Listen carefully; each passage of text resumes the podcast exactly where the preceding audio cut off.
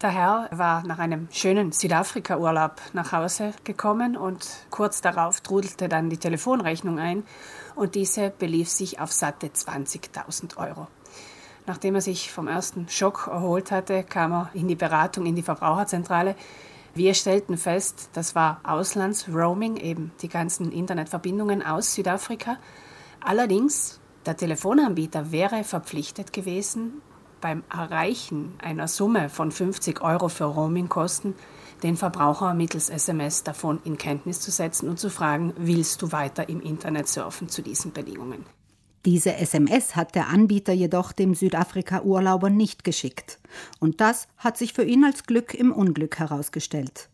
Um ihm zu seinem Recht zu verhelfen, haben die Rechtsberaterinnen der Verbraucherzentrale alle Hebel in Bewegung gesetzt. Wir haben Beschwerde eingelegt, diese hat nichts gefruchtet. Wir haben eine Schlichtung angestrengt, auch diese ist erfolglos geblieben. Als letzten Schritt sind wir dann vor die Schlichtungsstelle beim Landesbeirat für Kommunikationswesen gezogen und dort endlich gab es ein Einsehen und der Anbieter hat diese Horrorrechnung storniert und es waren nur die 50 Euro, also der Schwellenwert, zu bezahlen. So ist das Ärgernis für den Kunden nochmal glimpflich ausgegangen. Er wird bei der nächsten Auslandsreise ganz bestimmt die Tipps der Verbraucherschützer beherzigen.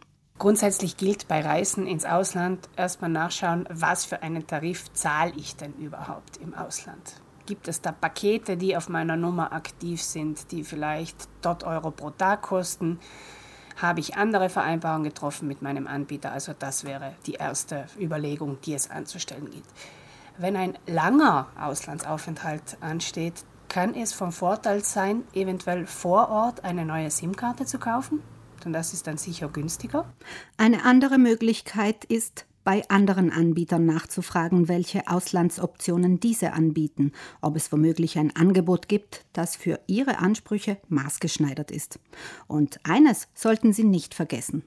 Ganz, ganz wichtig, hohe Roamingkosten gibt es nicht nur im Ausland, sondern auch immer dann, wenn ich das Festland verlasse, nämlich auf Kreuzfahrtschiffen oder auf Fähren. Denn da spricht man vom sogenannten See-Roaming und das schlägt leider mit schwindelerregend hohen Kosten zu Buche. Das liegt daran, dass sich auf See eine Satellitenverbindung aktiviert, wenn Sie das Handy benutzen.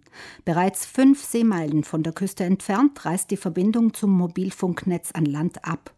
Auch eingehende Anrufe laufen dann über die teure Satellitenverbindung.